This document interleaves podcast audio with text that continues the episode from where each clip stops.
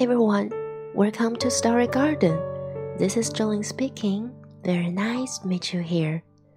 Hello，各位亲爱的小伙伴们，大家好，欢迎再次来到故事花园，我是 Jolin。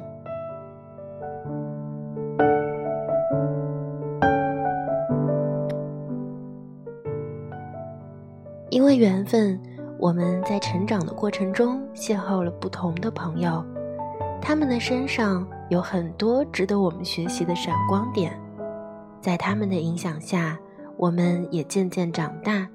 慢慢变得优秀，珍惜友情，感恩挚友，愿友谊长存。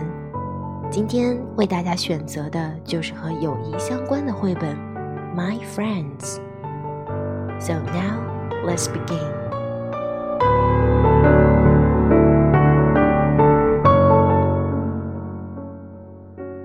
My friends, I learned to walk from my friend the cat.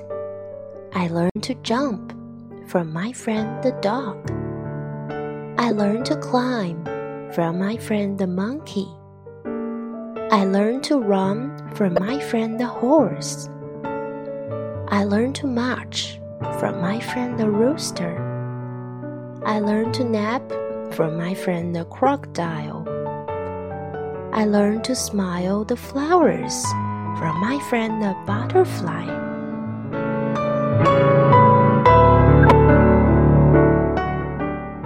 I learned to hide from my friend the rabbit.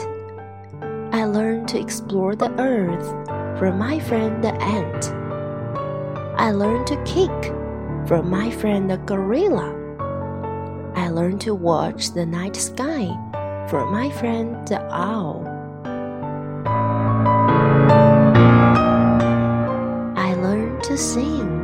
From my friend the bird.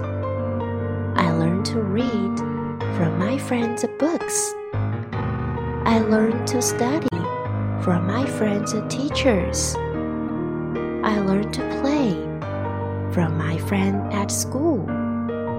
I learned to love from the friend like you.